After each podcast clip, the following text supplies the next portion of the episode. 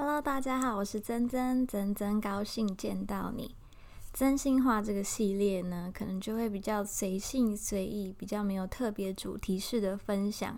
今天我会做这集的原因是，相信有追踪我 IG 的朋友就会知道，我最近实习有一个教育博览会的案子正在执行中。但也因为这样呢，多多少少会了解一些教改的内容。毕竟是升学博览会嘛，新课纲的宣导也很重要。不过，就算你对新课纲的了解没有很深入，也不用担心，因为我本身也不是学教育相关的，工作上呢也只是帮教育局规划活动而已，所以我探讨的角度可能并不专业，但就是会想分享给大家来关注这个议题，并且就我现在以学生和即将成为社会新鲜人的角度来聊聊不一样的话题，那就是浅谈一零八教改，素养是什么？为什么要培养素养？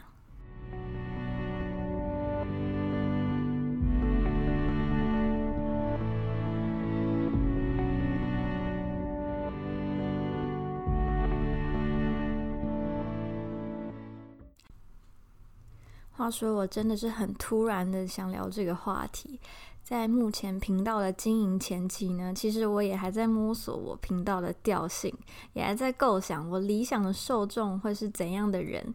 但因为我把频道归类在自我成长的分类，所以我想只要是有让我成长收获的内容，都可以和你们分享吧。对了，片头的音量有不少朋友跟我说太大声，有些人会被吓到。谢谢跟我反映的朋友。那因为我不是在专业的录音室，所以也有一些环境噪音，比如说冰箱啊、水塔抽水跟外面的车子，所以这部分我可能要再请大家包涵一下。好，那比较社会议题的内容，我会尽量客观的探讨。在我的简介里有我的个人信箱，也非常欢迎提出想法跟我交流。当然，如果有想听我聊聊的话题，也可以来信跟我说。目前我收到一些比较想听的内容，比如说从一个人到两个人的生活啊，这种感情的部分，有在计划中，但因为感情的问题本来就比较见仁见智嘛，所以可能要再稍等一下啦。那我回到正题，因为我本身念的是行销，所以和教育其实嗯完全不相关。那为什么我会想聊这个话题呢？前面说到，因为公司的案子有大致上让我接触到一零八教改的内容。这边也透露，就是我是末代机测的考生，在这个会考制度啊起跑之前，已经有听说过非常多版本的教改风声，甚至我还有听说，就是我们这届的末代机测有点像是会考制度之前的试验品。当然，这些都只是传闻。在当年，我就是只知道念书，对教改的内容和政策其实不怎么关心。对，当年我也只是一个才国三的学生，但那时候呢，就已经有免试入学贴榜单的这个升学管道。我印象非常深刻，就是我差一名就可以贴上公立高中。好，但这些都已经走入我人生的历史了。有机会的话，再跟大家分享。好的，那如果有想了解一零八教改详细的部分，可能还是需要到网络上去做功课。我在找资料的过程呢，其中有一个最让我意外的核心，它的主题是素养。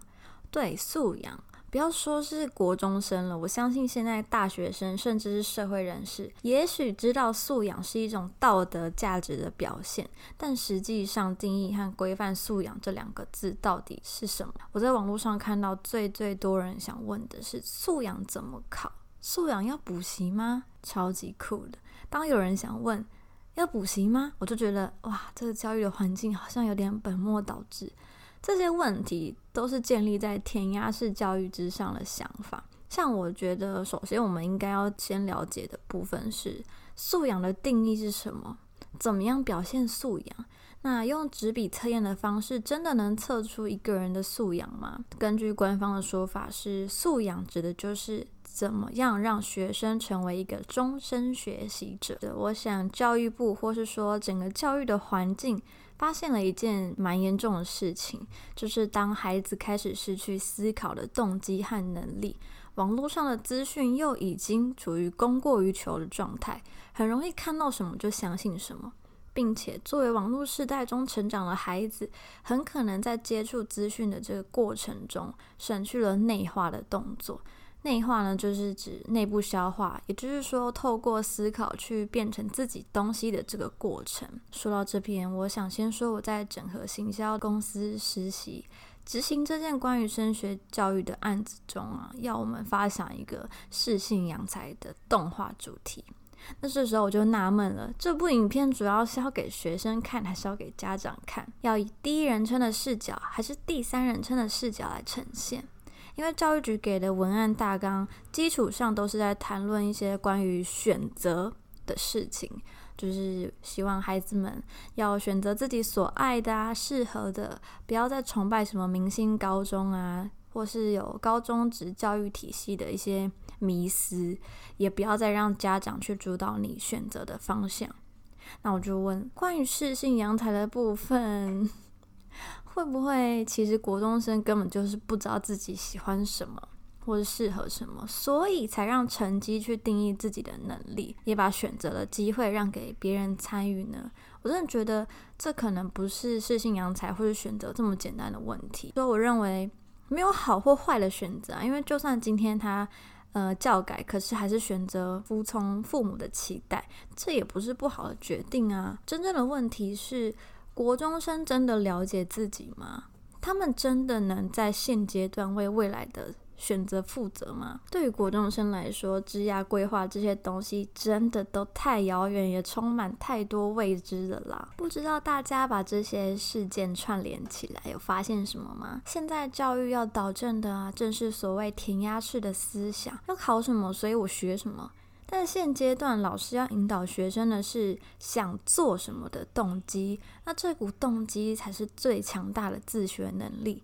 当你主动学习知识呢，会比你被动的吸收来得更深入，也可以让学习的效应来得更加长远。因为我目前也不是为人父母啊，不是教育工作者，只是一个准备毕业的大四学生，所以我真的只能浅谈这部分的想法。但我知道，教育不只是一个部门的责任。而是整个社会趋势的变动。其实啊，我觉得这种素养需要透过教育的方式来灌输的时候，难免有一点小小的失望。但同时也很庆幸，社会有意识到素养这件事情的重要性，才从教育着手去介入。最后，我就和大家分享一部分我在网络上看到的文章。那这篇是亲子天下翻转教育里一篇文章，叫做《未来十年新教改启动，不只学知识，更要学素养》。那里面提到要关注的三个重要发展，第一个是小学阶段要陪伴孩子培养阅读长篇文章的能力；第二个。国中阶段就要去认识高中，学校会越来越不一样，学生必须学习做选择。第三个，协助孩子认识自己的优点，学习的过程中看见自己的厉害。我们用过去的经验面对未来的成人，或许从自己开始，让孩子可以看到一个终身学习者的样子。好的，这也是让我警惕自己，因为我还是学生的身份。在社会上的定义可能还可以算是一个孩子，但是在没有多久之后步入职场，我就身为一位大人，所以接受教育其实不只是孩子的责任。我想我们都该终身学习。今天的分享就到这边，我知道讲的真的是非常的片面，因为教改的内容范围和整体想调整的部分其实非常的广。包括上面有说到学校会越来越不一样的这件事情，据说在未来连普通高中都会发展各自学校的弹性课程，比如说可能会有科学班之类的，它跟数理自由班又比较不一样，是专门做一些科学上的结合。这只是举例啦，就是说会有各自学校弹性的选课这件事情。那我高中念的是商科，现在这样的学校也不叫高职了。正名叫做技术型高中。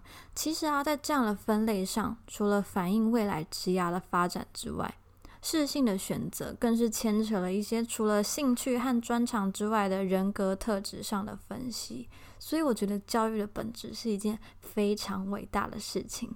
希望我也可以透过我这个小小的平台，让更多人参与议题的讨论。好的，那我是曾曾，曾曾高兴见到你，我们下次见。